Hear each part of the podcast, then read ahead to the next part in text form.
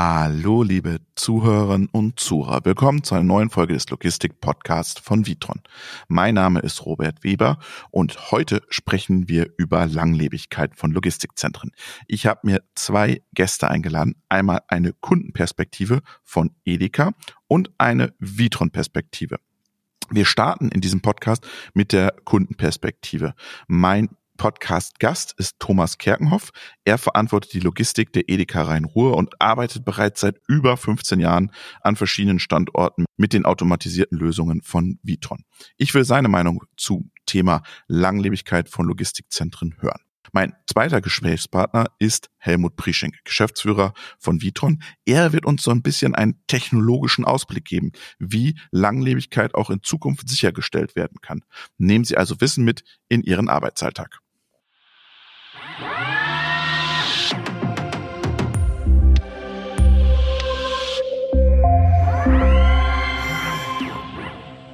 Und mir virtuell zugeschaltet ist Thomas Kerkenhoff. Hallo Thomas, grüß dich. Hallo Robert, grüß dich. Wo bist du gerade? Was machst du gerade? Bist du im Lager? Ja, ich bin in unserem neuen Edeka Zentrallager in Oberhausen und sitze da über dem erweiterten Hochlaufplan für die kommenden Monate. Okay. Und ihr habt viel zu tun? Sonnenblumenöl ein- und auslagern, vermute ich? Ja, komischerweise haben wir diese Woche relativ wenig Sonnenblumenöl im Angebot.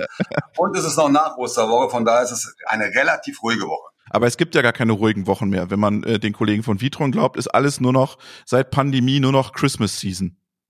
Ja, ich würde mal sagen, äh, ruhige Wochen ist eine Frage der Definition. Es ist richtig, dass seit der Pandemie eigentlich nichts mehr ist wie vorher. Also wir haben viele planbare Weisheiten der Vergangenheit gelten heute nicht mehr.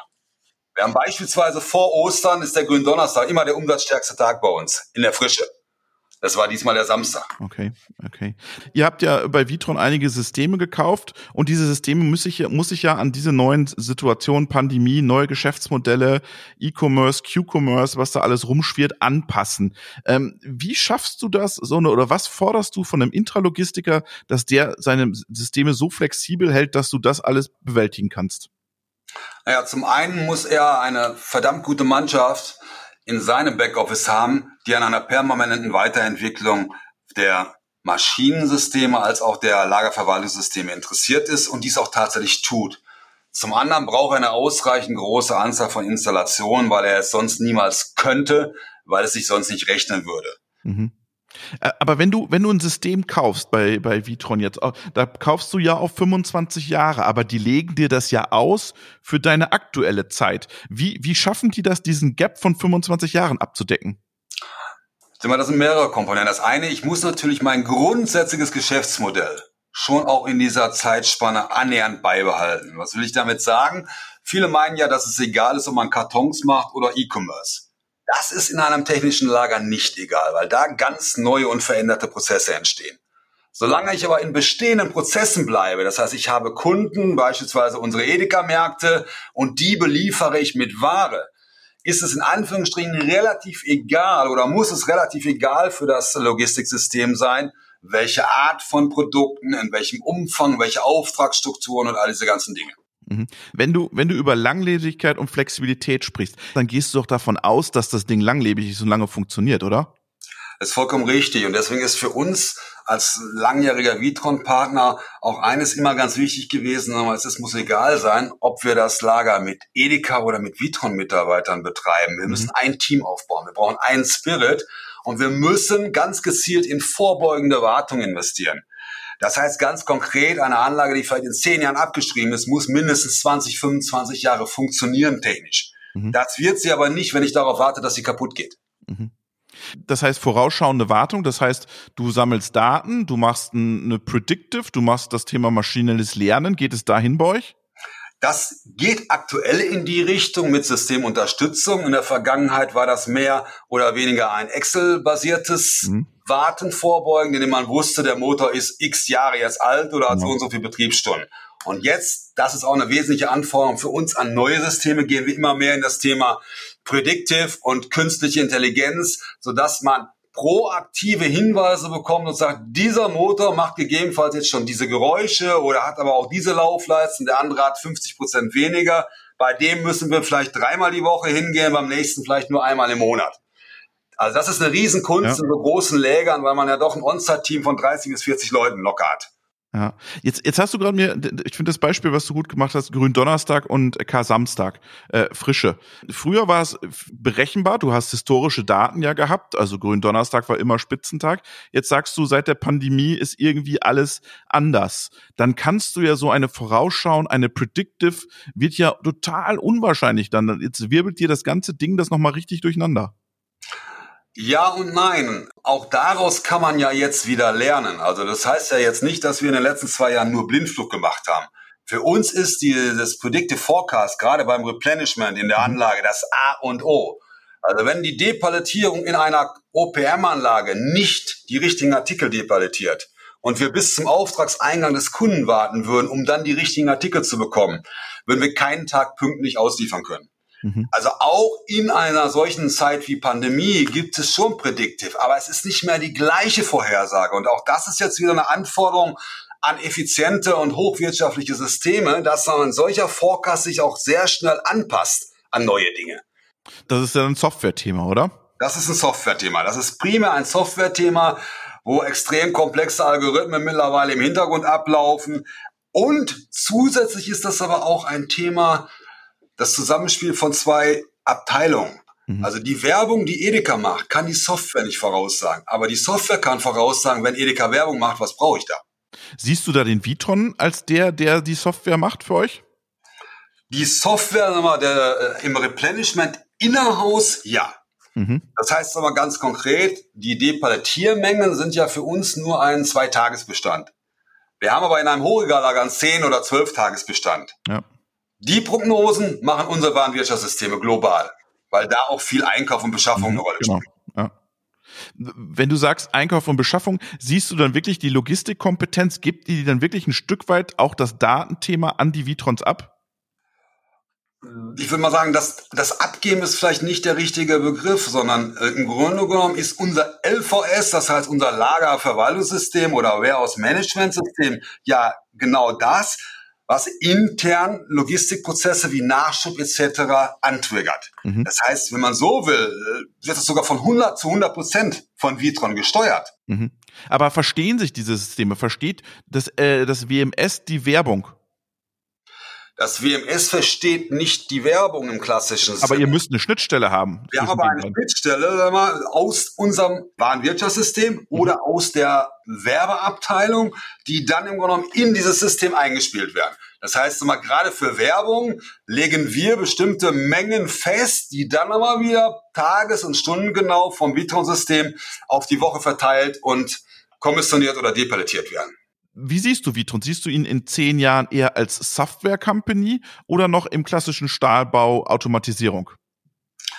Ich glaube, die beiden Dinge sind bei Vitron mittlerweile untrennbar verbunden. Mhm. Äh, der Eigenfertigungsanteil hat mittlerweile eine Tiefe und Breite erreicht, die ja schon fast von autarken Lagern mhm. sprechen lässt. Mhm wenn du wenn du dir anschaust, was äh, ich meine, Vitron ist jetzt wächst und äh, ist Stiftungsunternehmen, äh, ist also safe, aber du hast dann Übernahmen in der Branche von dem und dem und dem. Was macht das dann für dich aus? Wo entscheidest du dich dann? Entscheidest du dich dann für die Technologie oder die, für die Langfristigkeit oder für das für das Familienunternehmen oder den Konzern? Was sind da deine Entscheidungskriterien? Also ich bin sehr froh, dass wir vor langer Zeit uns für Vitron entschieden haben. Mhm. Aber wenn man auf die Entscheidungskriterien kommt, dann ist für uns das sicherlich ein Mix aus vielen. Und das Thema Langlebigkeit, Expertise, Referenz und Wachstum in der Vergangenheit sind wesentliche Entscheidungen für ein Logistikunternehmen. Mhm. Auf der anderen Seite sind es die Menschen. Mhm. Ja, ich hatte das Glück, Walter Winkler vor fast 20 Jahren mittlerweile persönlich kennenzulernen und das hat mir schon sehr stark imponiert, was der Mann dort auf die Beine gestellt hat in den letzten 20 Jahren. Da ziehe ich jeden Tag den Hut vor. Wenn man sich mhm. Parkstein anguckt, dann ist Parkstein ohne Vitron kaum noch vorstellbar. Mhm. Mhm. Das heißt, es ist eine Mischung aus technologischer Kompetenz, Zuverlässigkeit der Systeme, aber Zuverlässigkeit auch der Qualifikation der Mitarbeiter und der Menschen vor Ort. Auf jeden Fall und vor allen Dingen am Ende des Tages auch der entscheidenden Ansprechpartner. Wir hätten niemals im Lager Oberhausen zum zweiten Mal ein großes Vitron-Projekt realisiert, wenn wir in den letzten 15 Jahren Probleme mit den Top-Ansprechpartnern mal Vitron gehabt hätten. Mhm. Das eine ist die operative Ebene, wo man Fehler lösen muss, wo die Hotline arbeitet und und und. Mhm. Und das andere sind wirklich die Big Points, wo Eskalation da ist, wo man auf der Ebene Entscheidungen treffen kann und da vernünftige Partner auf der anderen Seite braucht. Robotik, ist das ein Thema, wo du sagst, da müssen die was tun? Äh, bei Robotik würde ich sagen, ist Vitron schon sehr, sehr weit jetzt auf unsere Belange. Man muss immer sagen, wir sind Händler mit mehr als 10.000 Produkten. Mhm. Da ist eine Maschine wie die OPM. Ein Roboter, ja, ja. 15 Jahre nach Einführung weltweit nach wie vor einzigartig. Mhm. Also es gibt keinen anderen außer Vitron, der vollautomatisch mehr als 10.000 Produkte kommissionieren kann. Mhm. Und Robotik in dem Sinne ist, würde ich stärker äh, Komponente aus dem Industriebereich. Vielen Dank, Thomas, und schöne Grüße nach Nordrhein-Westfalen. Danke dir, Robert. Ich wünsche dir was. Tschüss. So, das war der Teil mit Thomas Kerkenhoff und wir switchen jetzt von Nordrhein-Westfalen in die Oberpfalz zu mir und Helmut Prieschenk. Mein Gast heute ist Helmut Prieschenk. Hallo, grüß Sie. Guten Morgen. Sie waren lange nicht mehr dabei. Jetzt muss der Chef wieder eingreifen oder haben Sie gesagt, jetzt muss ich mal wieder ran in die Podcast-Folgen? Also wir haben so gute Leute in der vordersten Front, dass mich die, glaube ich, gar nicht vermisst haben. Vielleicht einige Zuhörerinnen und Zuhörer. Äh, genau. Ja. Ähm, wir, wir haben ein Vorgespräch geführt und äh, dann kam das Thema von Ihnen so, ja, wir müssen über Langlebigkeit und Flexibilität unser System besprechen. dann habe ich gesagt, pff, also ganz ehrlich, Langlebigkeit, das erwarte ich eigentlich, wenn ich hier mehrere Millionen investiere. Warum ist das überhaupt eine Geschichte wert, über Langlebigkeit der Systeme zu sprechen? Naja, weil wir, glaube ich, in einer Situation sind, wo äh, sich das Thema Langlebigkeit von einem Buzzword entwickelt hat zu einem echten, substantivierten Ziel. Das ist der Unterschied. Äh, früher hat man gerne über Langlebigkeit gesprochen im Sinne von, alles muss modular sein und es muss flexibel sein, aber das war mehr, sagen wir mal, der schöne Anstrich äh, und dann hat man halt was gebaut und hat was realisiert. Und da hat ein Paradigmenwechsel stattgefunden, dass man wirklich sagt, auf Neudeutsch wird man sagen, beginn begin with the end in mind. Also wenn ich heute etwas mache, dann muss ich eigentlich im Kopf haben, was tut es in 10 Jahren, 20 Jahren, 30 Jahren, weil die Systeme, über die wir sprechen, haben eine Laufzeit oder Lebensdauer von einer Generation von 30 Jahren. Das ist eine hohe Spanne mhm. äh, für ein dynamisches Umfeld und deswegen ist es so wichtig geworden. Also heißt dann Langlebigkeit nicht, das System läuft einfach langlebig, also kein Schaden, sondern eher das Thema, ähm, ich kann mich mit dem System anpassen, Langlebigkeit in dem Sinne? Beides. Also ich muss ja im Grunde genommen erstmal das Geschäft abwickeln. Ich muss ja, wenn wir über Logistik und mhm. Distribution sprechen, ich muss äh, Filialen beliefern, mhm. tagtäglich. Mhm. Da nützt mir erstmal, was in 30 Jahren passiert, nicht viel, sondern der Store Manager, der möchte die Ware morgen und übermorgen und überübermorgen. Auf der einen Seite habe ich das Thema Durability, also äh, Standhaftigkeit, mhm. äh, dass die Ware und äh, die, die Produkte lang halten. Aber ich muss auch mit dem Geschäft mitwachsen. Ich muss auch die Kurven, die auf der Strecke sind, äh, wie sich Geschäftsmodelle ändern, muss ich ja mitmachen. Also das sind im Prinzip die beiden Dimensionen. Jetzt ist es ja so, äh, wenn Sie Neukunden haben, die schauen sich ja Anlagen an. Und äh, dann reisen die zu den, wahrscheinlich zu den neuesten und den tollsten Projekten auf der ganzen Welt, die Vitron realisiert hat. Oder fahren die zu den, zu den ältesten Systemen, wo die erste Com steht? Interessant, dass Sie das fragen. Normalerweise tendiert man ja dazu, seine neueste Technologie, die neueste Generation herzuzeigen, latest and greatest. Und Kunden gehen aber immer mehr dazu über, äh, sich anzuschauen, wo ist denn eine Anlage, die schon ein paar Kilometer auf dem Buckel hat, die schon 20 Jahre läuft. Was hat man dort für Erfahrungen gemacht in Bezug auf Haltbarkeit, in Bezug auf Flexibilität, äh, in Bezug auf was hat sich verändert. Dass es eine neueste Generation gibt, das glauben die. Und das können wir auch in unseren Tech Center zeigen. Äh, aber die Kunden sind schon interessiert, was hat denn eigentlich das Ganze äh, in 20 Jahren gemacht? Das heißt, die fahren bewusst zu alten Anlagen und schauen sich die an. Jetzt die Frage, das ist ja immer ganz schön unterschiedlich, wenn ich mich so in der Welt umschaue. Einige pflegen ihre Anlagen sehr gut, andere machen das weniger. Das hängt ja auch immer davon ab, ob ihr mit einem On-Site-Team da vor Ort seid oder nicht. Dieses Thema Langlebigkeit des Systems hängt ja auch immer wie ab, wie der Kunde die Anlage fährt. Es ist, ein, es ist richtig ein Mix zwischen verschiedenen Faktoren. Also man muss da wirklich dann die unterschiedlichen äh, Dimensionen differenzieren. Es ist ein Unterschied, ob eine Anlage zum Beispiel zwei Schichten fünf Tage fährt mhm. oder 24-7. Ist eine ganz andere Hausnummer. Wir hatten die letzten zwei Jahre eine Situation, äh, wo die Anlagen teilweise durchgefahren sind. Mhm. Unsere Kollegen machen schon immer äh, äh, den, den Spaß. Früher hat man das Weihnachtsgeschäft vorbereitet, haben wir im Juli schon angefangen, Christmas Preparation mhm. zu machen. In Covid-Zeiten haben wir zwei Jahre lang Weihnachtsgeschäft gemacht, haben wir immer Spitzenzeiten gefahren. In solchen Zeiten ist es natürlich ein Unterschied, wie du mit einer Anlage umgehst, äh, im Hinblick auf Maintenance, im Hinblick auf Sauberkeit und so weiter.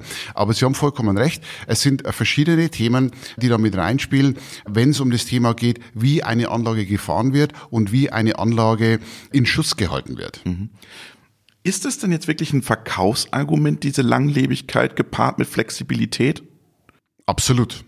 Also das erwarte ich doch von allen im Markt dass ich das 20 Jahre laufen lassen kann? Na, die Erwartung mag da sein. die Frage ist, ob sie es wirklich liefern. Äh, und äh, es ist halt ein Unterschied, ob sie, ich sage jetzt mal, ein Modul hinstellen, wo sie sagen, da, das ist ein bisschen äh, ein Regal und drei mhm. Shuttles drin und das kostet nicht viel, es geht schnell und es wird schon irgendwas tun, oder ob sie eine Infrastruktur hinstellen, die in den Organismus des Kunden integriert ist und mit dem Kunden und mit seinem Geschäft mitwächst. Das ist ein Unterschied. Mhm. Äh, und deswegen äh, ist es auch so wichtig, äh, mit dem Thema Begin with the End in Mind mhm. zu sagen, wo geht denn die Reise hin? Man muss sich ja mal vorstellen, der Lifecycle von so einem Projekt. Wir bekommen Basisdaten von einem Kunden und erst in zwei, drei Jahren geht ja sowieso äh, das Lager in Betrieb, mhm. weil man muss noch ein Grundstück, man braucht Permits, man muss einen ein Gebäude bauen, man muss die Anlage bauen und dann geht die Anlage erst. Das heißt also, die Basisdaten, die wir am Anfang haben, sind sowieso überholt zum eigentlichen Takeover. Da hat man den ersten Zeitsprung. So. Und dann geht man die nächsten 30 Jahre weiter und da verändert sich viel. Das kann sein, dass sich die Artikel verändern, Artikelanzahl. Es kann sein, dass sich das Volumen verändert. Spitzentag, Durchschnittstag. Also unterschiedliche Dinge. Wir haben jetzt im Moment das Thema, dass sich die Geschäftsmodelle stationärer Handel und digitaler Handel mergen. Das sind alles Dinge, äh, die einen Einfluss haben auf eine Infrastruktur. Und die Infrastruktur, die muss das abkönnen, weil äh, das letztendlich mit Investitionsschutz zu tun hat. Aber wer investiert denn noch auf 30 Jahre? Ich, wenn ich jetzt dann wäre, dann würde ich sagen, investiere ich gar nicht auf 30 Jahre, versuche mich sozusagen so modular aufzustellen, dass ich das gar nicht brauche. Äh, ich glaube, in dem Moment, wo man versucht, nur sich über die Modularität zu retten, wird man immer mit Zwischenlösungen und äh, mit Kompromissen leben und nicht wirklich einen Schritt machen. Das Entscheidende ist, und das haben wir äh, festgestellt in Europa und in Nordamerika, dass wenn man zurückgeht, sagen wir mal 20, 30 Jahre, was ich jetzt überschauen kann, dass man speziell in Nordamerika, dass man von dem Quartalsdenken wirklich weggekommen ist, hin zu, ich muss perspektivisch denken, wo geht die Reise hin? Es gibt ja immer so das schöne Sprichwort, wann agiert ein, ein Mensch, wann agiert ein Unternehmen? Entweder wenn ein enormer Nutzen da ist oder wenn ein enormer Leidensdruck da ist, also positiv oder negativ.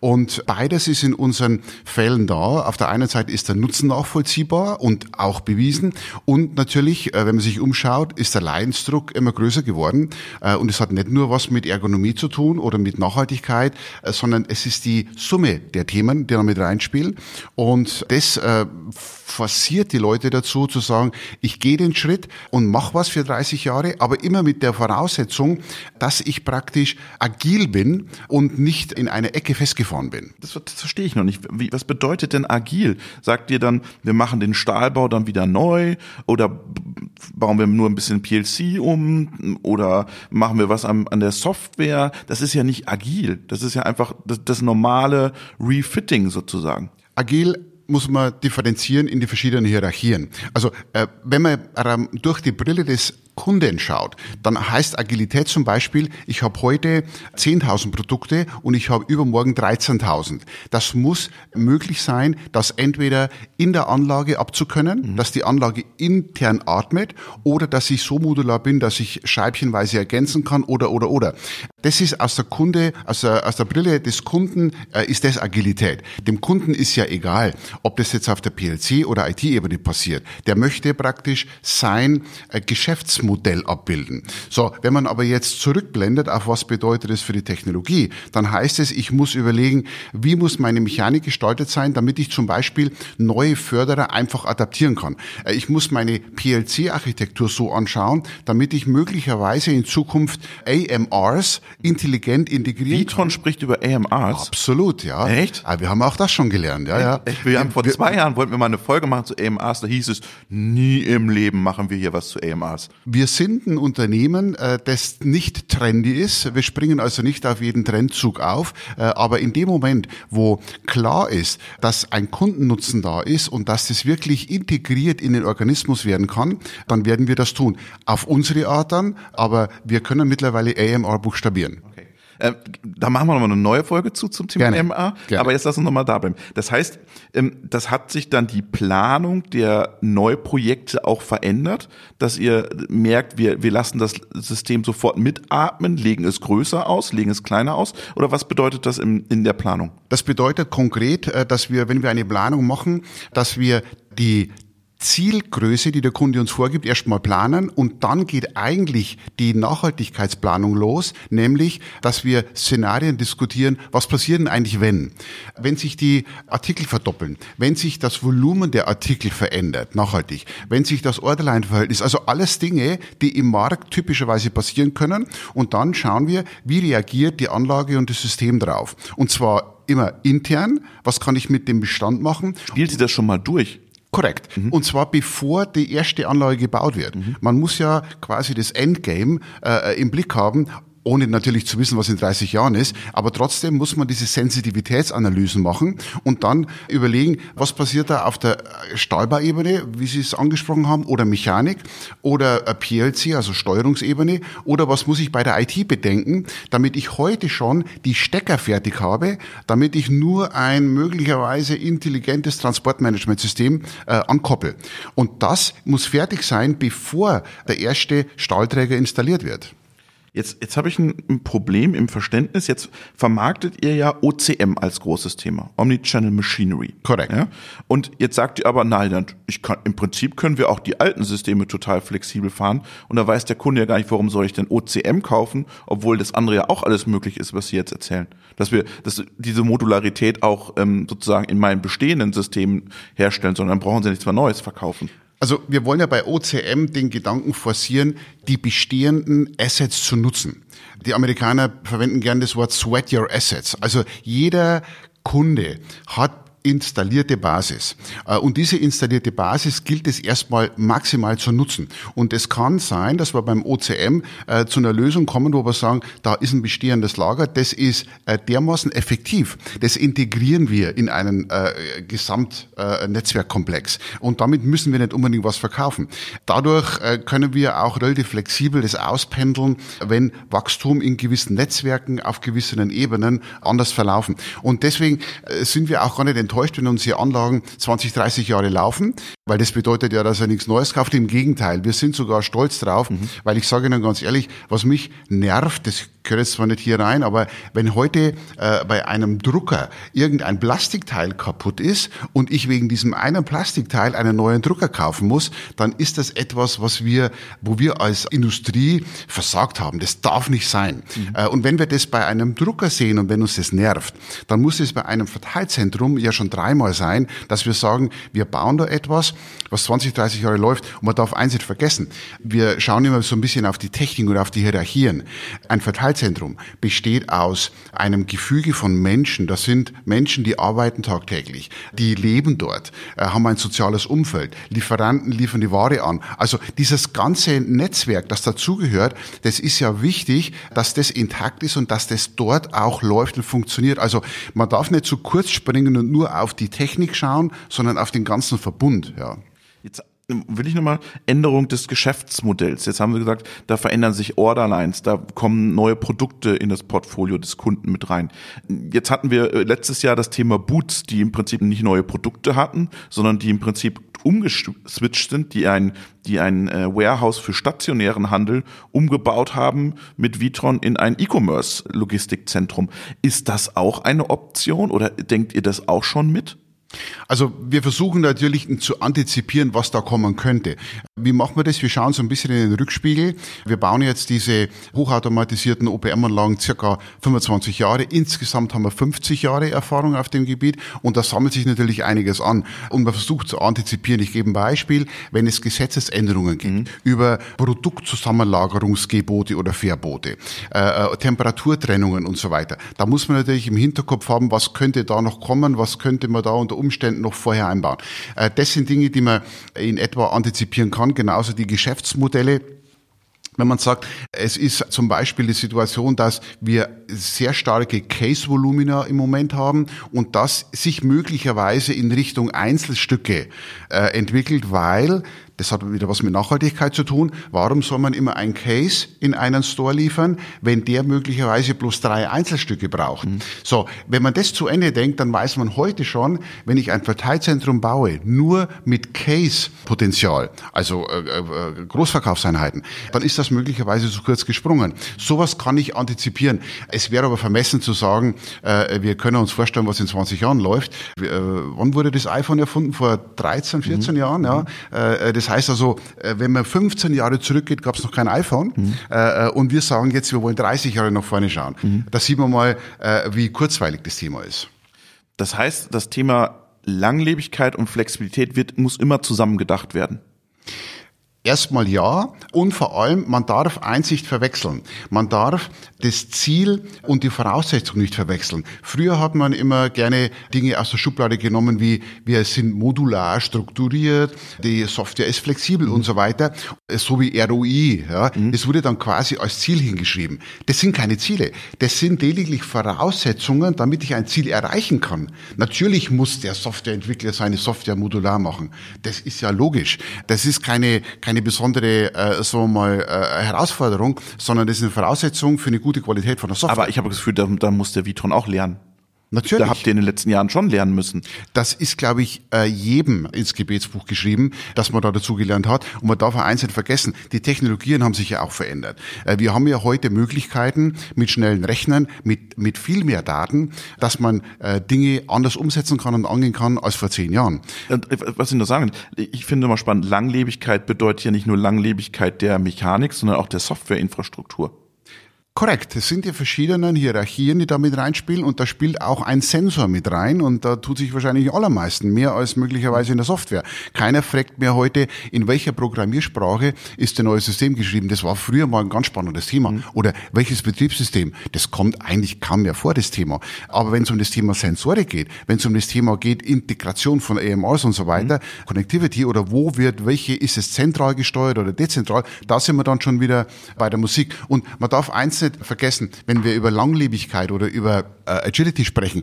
Langlebig heißt nicht nur, dass äh, die Dinge lange halten. Mhm. sondern dass der Kunde auch in 20, 30 Jahren noch erfolgreich sein Geschäft dann abwickeln kann. Also noch Spaß dran hat. Ah, also äh, es ist zu kurz gesprungen zu sagen, das darf halt nicht kaputt gehen, es muss so lange halten. Und man darf eins auch nicht vergessen, das Kit, also die Technik ist das eine, aber natürlich die Art, wie man das Kit verarbeitet, wie man das Kit benutzt, ist ein ganz entscheidender Vorteil.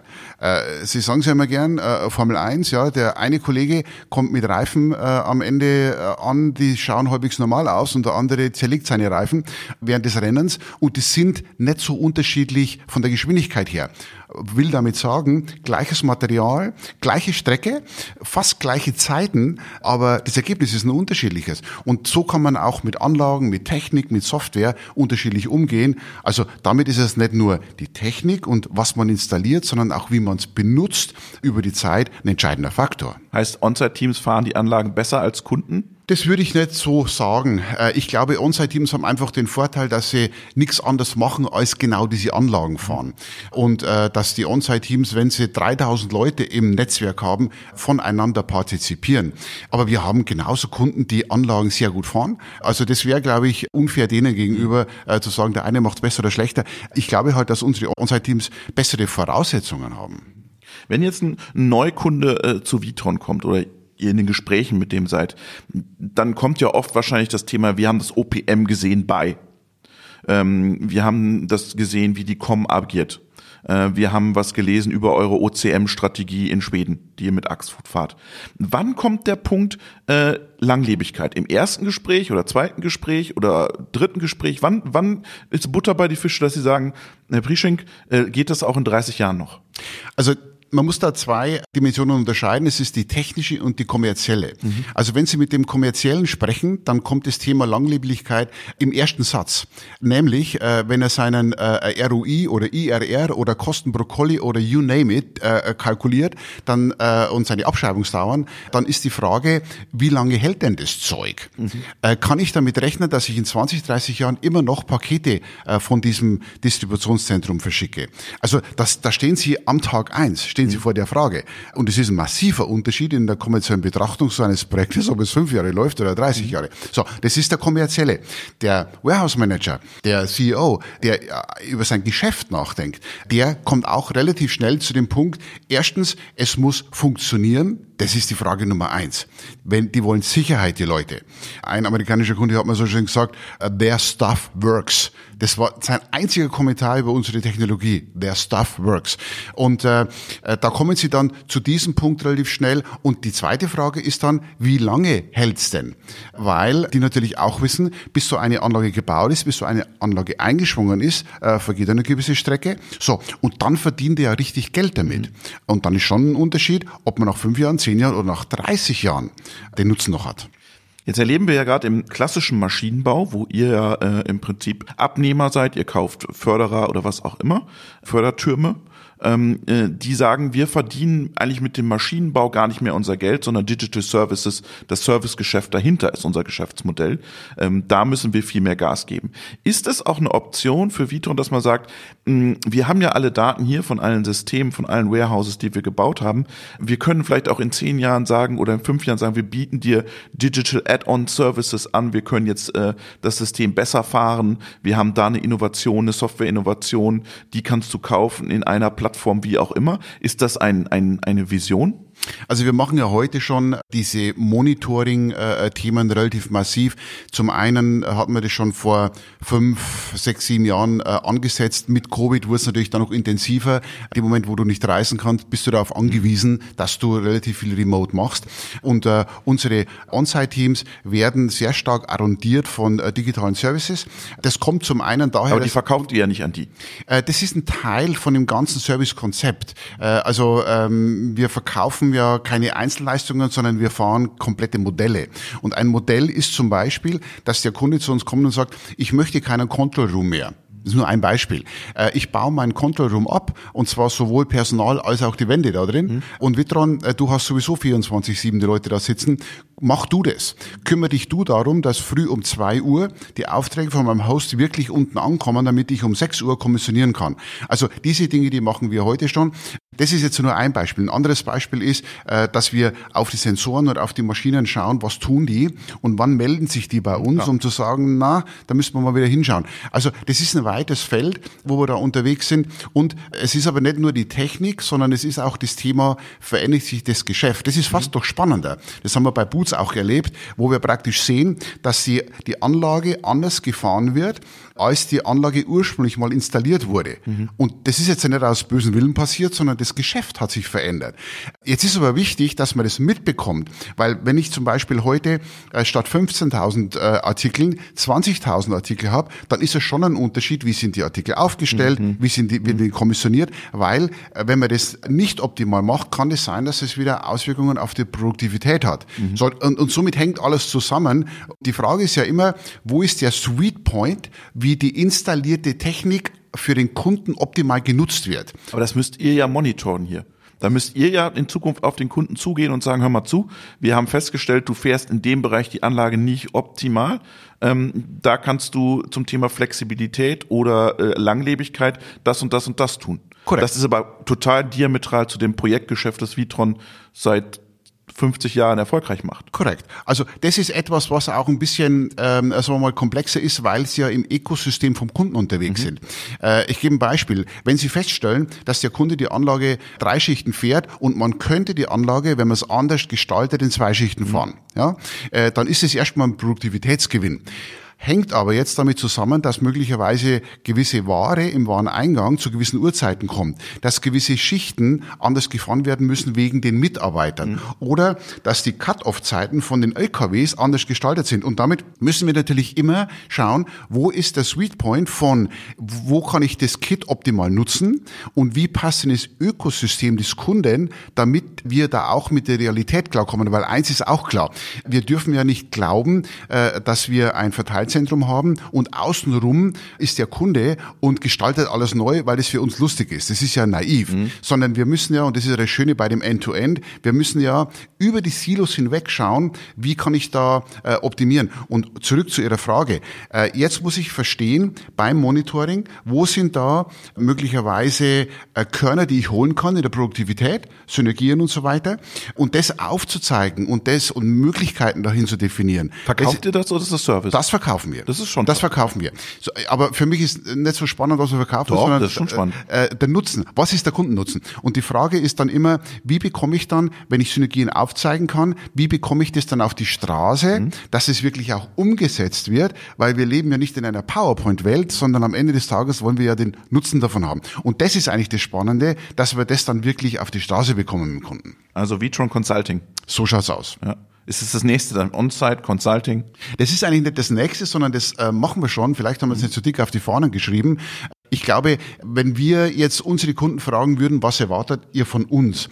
Vor 30 Jahren hätte der Kunde wahrscheinlich gesagt, na, wir erwarten von euch, äh, wir geben euch Basisdaten und ihr könnt uns äh, ein AKL und ein paar Workstations planen. Und ich glaube, wenn man heute fragen würde, dann wäre die Antwort, wir haben ein Netzwerk heute, das so und so funktioniert. Und wir, wir sind auf einer Reise, auf einer Journey. Wir verändern das Netzwerk. Und das sind unterschiedliche Aspekte. Da werden Läger konsolidiert. Da hat man regionale Läger, da hat man zentrale Läger, da hat man digital und so weiter. Und das ist jetzt die Frage, wie man vernünftig mit Geld an das Thema rangeht, damit das Invest geschützt ist äh, und dass man auch wirklich Jahrzehnte äh, im Geschäft äh, Vorteile davon hat. Und dieser, dieser Netzwerkgedanke, was baue ich, wo baue ich es hin, was ist das Optimum, das ist eigentlich im Moment äh, das Interessante. Also die, die, da sind wir Netzwerker. Was dann installiert wird, wo es installiert wird, wer es betreibt und welcher Sensor, das ist natürlich total spannend und dass das Zeug auch noch funktioniert, das ist ganz wichtig. Mhm. Aber das ist eigentlich in der ganzen Gleichung kommt es an mittlerweile zweiter, dritter Stelle. Aber da wächst schon ein neues Geschäftsmodell hoch. Absolut. Also dieses Geschäftsmodell, wir schauen uns die Anlagen an und geben dir Digital Services sozusagen zur Optimierung der Anlage, Hinweise, ist schon ein Geschäftsmodell, das wachsen wird, wenn wir über dieses Thema Langlebigkeit sprechen und Flexibilität. Und auch da gilt wieder äh, die, äh, die Aussage vom Herrn Winkler schon vor 30, 40 Jahren, äh, du musst den alles schon, oder? Kunden, äh, fast, ja. fast. Der musste, den Rest weiß ich. Der, der musste, der musste, du musst dem Kunden aufs äh, Mal schauen, ja. sagt der Oberpfälzer. Ja. Was äh, Manager würden wahrscheinlich dazu sagen, äh, äh, da genau hinschauen, was der Listen Kundenbedarf eigentlich ist, ja. Und weniger jetzt, was wir bauen können, sondern mehr, was braucht der Kunde eigentlich. Und um das geht es letztendlich, dass wir, wenn wir jetzt sagen, wir sind Netzwerker, mhm. wir gehen in die Richtung, dann ist es weniger ein Thema, wo wir sagen, das ist uns Sonntagnachmittag bei einem Management-Zirkel eingefallen und dann haben wir das mal ans Flipchart gemalt, sondern das ist in Nordamerika und in ganz Europa und das ist der Markt, über den wir sprechen können, ist es die Vibration im Moment und da äh, äh sind wir ganz vorne mit dabei. Können Sie sich vorstellen, dass man sagt, in, in zehn Jahren, ich habe eine, eine Plattform, eine Vitron-Plattform, auch fürs Warehouse, bleiben wir nur beim Warehouse, und ich kann dann sagen, okay, ähm, ich brauche eine Applikation, dass sozusagen meine PLC, meine Steuerungssystem, mein Warehouse, dass wir 40 Prozent mehr E-Commerce reinbauen in das Warehouse. Und dass ich mir eine Applikation ziehe, die aufspiele und dann laufen wir sozusagen so modular, dass wir dann ab nächster Woche 40 äh, Prozent E-Commerce machen. Ja, also ich glaube, wenn man äh, wenn man das Thema so zu Ende denkt, dann wirkt es natürlich immer absurd, mhm. äh, ist klar. Äh, äh aber äh, in die Richtung wird es gehen, äh, dass man in Plattformen denkt. Äh, wir fahren heute schon eine Plattform. Das machen wir aber jetzt nicht äh, in der, ich sage jetzt mal in der Propaganda, sondern das machen wir mit unseren Kunden direkt, äh, wo wir auf der einen Seite die Eigenständigkeit vom Kunden behalten wollen, weil äh, die Kunden wollen nicht alle auf ein Brett und da überall mit dabei sein, sondern die wollen natürlich schon ihre Individualität beibehalten. Aber wir wollen natürlich die Vorteile von der Plattform nutzen, wenn es um das Thema geht, äh, äh, da modular und einheitlich und remote äh, da gewisse Konstellationen abzubilden. Das machen wir. Wie wir das dann perspektivisch machen, auf den Fall, den Sie angesprochen haben, dass man sagt, da gibt's dann schon Mechanismen, wenn sich Geschäfte ändern, dass da irgendwas sich ändert. Ich glaube, da muss noch ein bisschen Zeit ins Land gehen, dass das wirklich nachhaltig und praktikabel ist und nicht nur auf PowerPoint-Ebene funktioniert. Vielen Dank, Helmut Prischenk. Gerne.